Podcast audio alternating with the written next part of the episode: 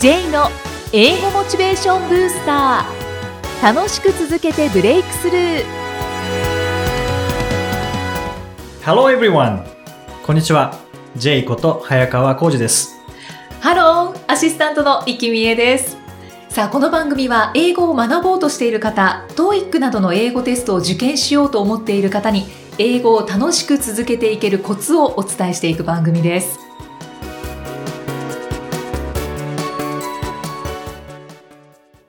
イキさん突然なんですけど、はいすごい怖い体験をしまして、どうしたんですか？いや今日収録できてて、本当に良かったなって思っているんですね、今。何ですか？あのー今日、まあ横浜の某所で収録してますけども、はい4時集合はいでしたよね。夕方4時集合夕方4時集合ですよね。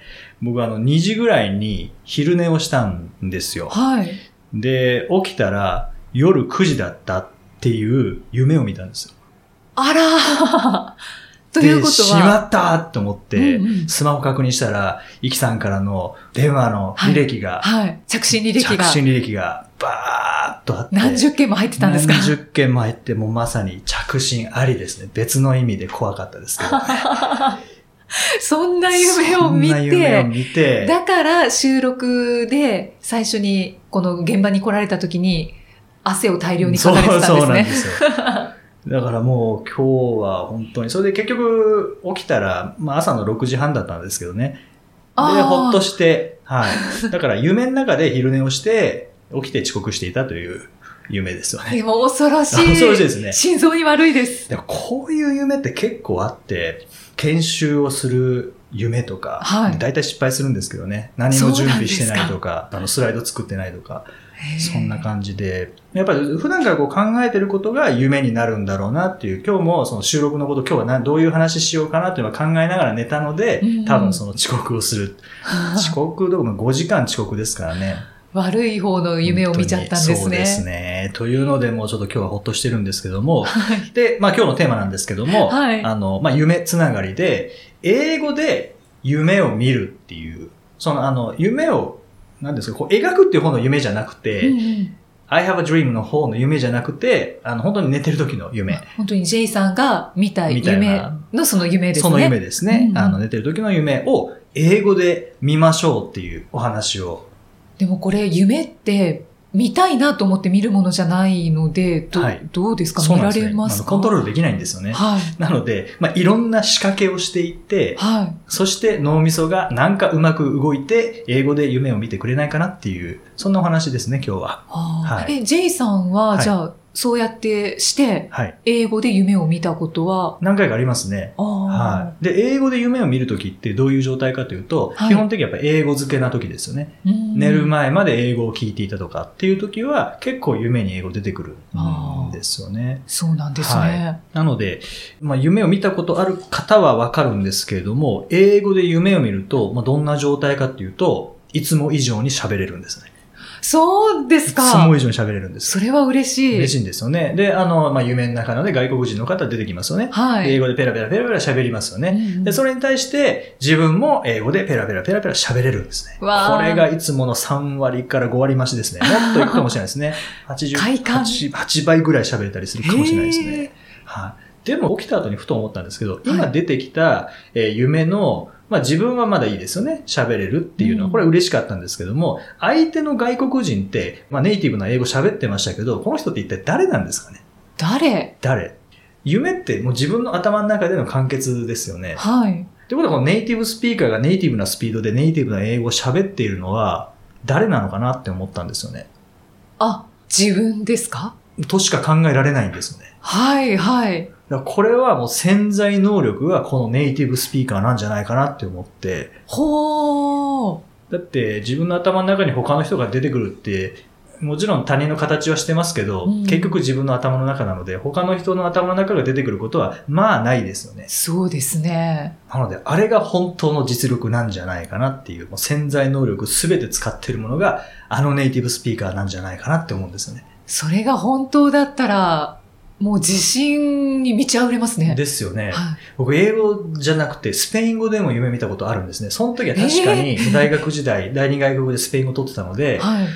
その時はまあスペイン語漬け頑張ってたんですよね。うんその時は夢を見て、やっぱペラペラペラペラスペイン語で喋ってましたけど、起きたら、あのスペイン人ははい。自分かもしれないっていう、思ったんですね。思いますよね。うんで結構テストとか受けてる時も、ーはい。こう問題解いてる時に、あれこれ B 正解かなと思って B 塗って、そのままにして、後で見直した時に、さっき B だと思ったけど、よく考えてみたら C かなっていうので変えたりしますよね。はい。はい。その時で大体間違いますよね。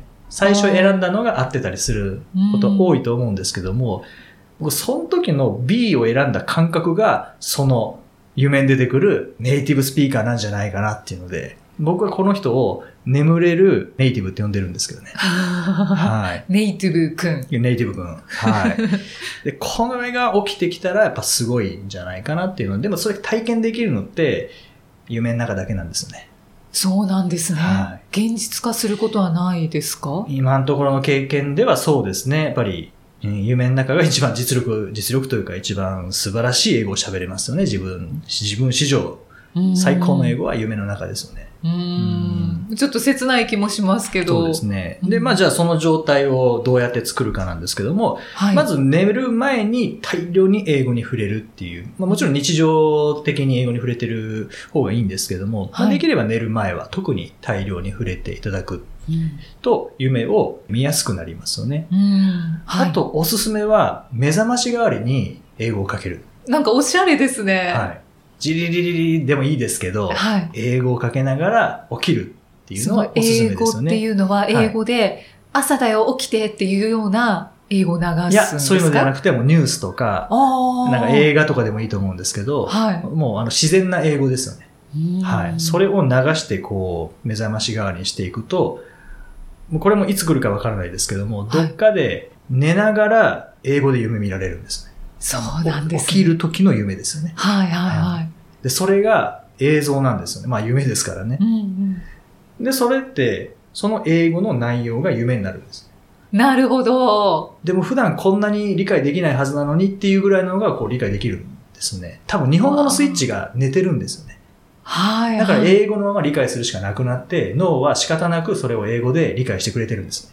面白いですね。うんしかもそれを映像化してくれるので、普段のこれも5割増しぐらいで理解できますよね。はあ、これは私もできそうだな。はい。これは努力いらないですからね。そうですね。寝る寝る前に英語を聞くっていうのと、まあ、もっと努力いらないのは寝てる間に英語ですよね。その起きる時に目覚ましとして英語をかけるっていうのは全く努力いらないので、うんで何日かやっていくと、まあはいどっかで夢見ると思いますね。ああはいじゃあ睡眠の前後には英語をその身の回りに置い。くはい。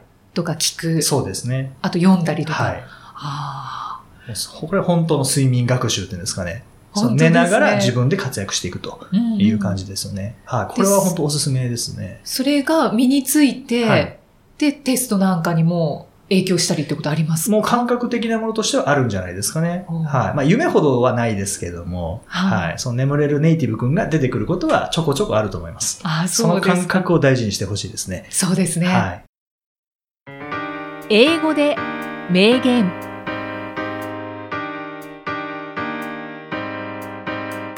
続いては毎日配信している J さんの基礎単語メールから著名人の名言を英語でご紹介いただきます。今回の名言は、はい。えー今回は、アン・フランク。まあ、日本語ではアンネ・フランクって言ったりしますね。えーはいアンネの日記の、うんえー著者ですけれども、えーそのアン・フランクの言葉です。Laziness may appear attractive, but work gives satisfaction. サティスファクションは聞こえてきました。はい。satisfaction。どんな意味でしょうか、はい。えーまず最初が laziness。laziness って怠けることですねうん。はい。laziness may appear attractive. attractive は魅力的という意味なんですけども、はいえー怠けることは魅力的に見えるかもしれない。but work gives satisfaction. だけど、まあ work、仕事ですね。が、はいえー満足感を与えるということで、まあ怠けることってやっぱり何もしなくて楽だなっていうふうに見えるかもしれないけど、でも本当の満足感っていうのはその仕事を通してしか得られないんだよっていうような、そんな感じですかね。そうですね。それは頭では分かっているんですが。そうですね。はいまあ、怠けちゃいますけどね。そうなんですよね。はいでも仕事をした時に、やっぱりその仕事でしか得られない満足感っていうのはうん絶対ありますあね。りますよね。これ、よし、今日怠けられたっていう満足感ないですもんね。絶対、そうですねなんで。すかね。あの、罪悪感ですよね。そうですね。どっちかというとはい。また怠けてしまった。そうですよね。うんこれも深いですけどね。そうですね。あの、木村拓哉さん、キムタクはいも似たようなことを言っていて、うん手を抜くことは疲れるっていうふうに言ってますね。うん。深い。深いですよね。はい手抜きって楽そうですけどね。でも手を抜く方が疲れる。一生懸命やってる方が疲れないっていうのは。でも、仕事ってそうかもしれないですね。うん中途半端にやってると、なんかいつかこの中途半端さバレたらどうしようとか、うんなんかそういう心配もしなきゃいけないし、あと、まあ、前回も準備不足の話しましたけども、はい準備不足で臨んだ時って中途半端な状態なので、まあ、手抜きな状態ですよね。もうヒヤヒヤしますもんね。そうですね。うんあと最後までうまくいったとしても、やっぱどっと疲れ出ると思うんですよね。うんはい、で満足感にはつながらないですよね。確かに。はいあと中途半端にやってると、なんか後ろめたい気持ちも出てくるような気がします。そう。いう意味では怠ける、まあ、たまには大事かもしれないですけどね、まあ、怠けるというかこう休むというか大事ですけども気分転換とかは。ただまあ満足感を得るにはやっぱり仕事うん。ですかね、はい京セラのあの稲森和夫さんも同じようなことをおっしゃってるので、これはなんかそういう共通しているものなのかもしれないですね。そうですね。はい。まあでも木村拓哉さんって本当ストイックなんだなっていうのがんそうですよね。感じられますね。そうですねアンネ・フランクさんの名言をご紹介いただきました。最後にキムタクさんのお話をさせていただきましたが、ありがとうございましたありがとう。ございます。J's Topics このコーナーでは J さんにまつわるあれこれをお話しいただきます。今回のトピックスは何でしょうか？はい。僕はあの仕事で研修と、それからもう一つ、書く仕事ですね。はい書く仕事ではなくて、書く仕事です執ね。筆。執筆の方ですね。はいはい。をしているんですけども、その執筆が最もはかどる時間、はかどる場所っていうお話を、はいまあ参考にはならないかもしれないですけども、まあ僕結構これ重要視していて、うんうんはい。えー最も執筆はかどる時間っていうのは、あの、セミナーの後ですね。研修の後っていうんですかね。はい。まあ体力的には多分疲労度は溜まってるところだと思うんですけども。そうですね。もう、帰ってビール飲みたいっていうような感じになりますよそうですね。なんですけね。ども、モチベーションが一番高まってるんですよね。確かに、それはあるかもしれないうんやっ。ぱりこう、セミナーをした後っていうのもありますし、やっぱ受講者の方から、こう、やる気を、エネルギーをもらってというのか奪ってというのかわからないですけども、まあそれをいただいて、やっぱりそう、終わってから家に帰るまでと、ここがやっぱり重要ですよね。家に帰っちゃうとも、そうなんですよね。はい家に帰っちゃうと、もうリセットされちゃうので、もうそれこそもうビールコースなんですけども、研修終わりから家に帰るこの途中で何をするかっていうところですね。はあ大体もうカフェに行っちゃいますよね。そうですかはい。そこで仕事を書いて、うんそれが帰るっていう感じですね。うんはい。やっぱり、その時は、よく書けますか？よく書けますね、その時は。はい。途中で疲れが来る時もありますけどね。うん はい。うん、でもまあ最初はそうですね、終わった直後はやっぱりモチベーションすごい高いので、はい疲労感っていうのも全然ないですし、まあ進みますうね。んはいじゃあ短時間でもカフェに行って、はい。その時間を有効に使った方がいいですよね。そうで。すね。あの普通に帰るよりは、僕の中ではセミナー終わってから家に帰るまでの時間っていうのはやっぱ重要ですよね。はい。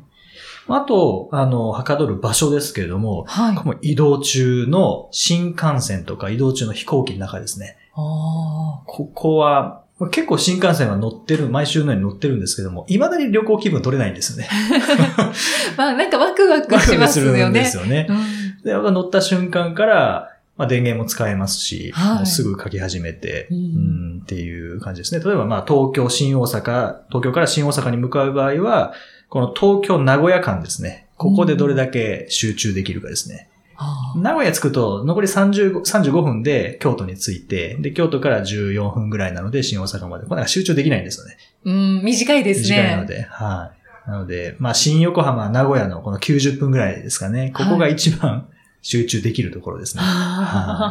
移動中のその時間、まあ、有効に使ってる方って多いと思うんですけど、はいその移動してる間に何かするっっていうのがはかどるんですか？はかどりますね。終わりが決まってるんです。終わる、終わる時間、まあ、降りる時間ですよね。はいなので、新大阪にはこう何時何分に着くっていうのが決まってるので、もうそこまでにやらないといけないですね。あと、中途半端な状態で終わらせたくないっていうのがあるので、まあ、なんとか仕上げたいっていうふうに思うので、余計集中力発揮できるのかなっていうのはすごく毎回思いますね。あそういうことですね。はい。リミットがあるから。そうですね。じゃあ、移動をよくされる方は、ぜひともこれ取り入れてみてください。はい。